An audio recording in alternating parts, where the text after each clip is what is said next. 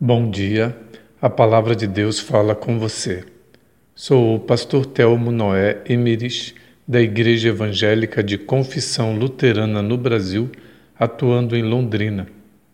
Em Jeremias capítulo 2, versículo 29, nós lemos: Eu, o Senhor, pergunto: qual é a queixa que vocês têm de mim? Vocês todos se revoltaram contra mim.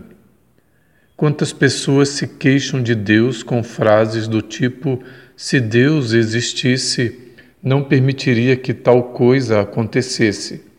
Se Deus fosse bom, não haveria fome, injustiça, violência, peste, pandemia.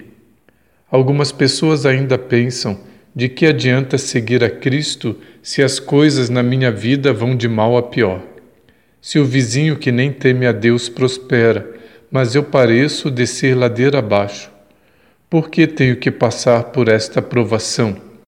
O que eu fiz para merecer isto de Deus? Na profecia de Jeremias, Deus está mostrando que o povo sofreu as consequências de terem abandonado a Ele. Na verdade, o mundo seria um lugar maravilhoso se todas as pessoas se dispusessem a voltar o rosto para Deus e seguissem o caminho por ele proposto. Seria um mundo de paz, de justiça, um mundo marcado pelo amor. Há situações bem específicas que nos mostram que o nosso sofrimento é fruto da nossa desobediência ao Senhor. Mas, é claro, há situações em que, mesmo sendo fiéis ao nosso Deus, passamos por tormentas Ninguém está isento de passar por tempestades.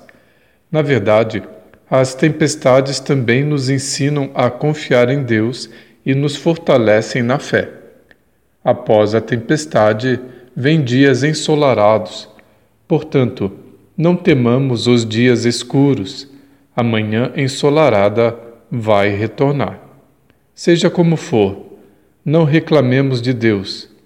Como diz o apóstolo Paulo, em todas as situações, demos graças ao Senhor. Se estamos trilhando um caminho que não é o de Cristo, peçamos que Ele nos mostre e trilhemos o caminho certo. Se já estamos nele, confiemos e o louvemos.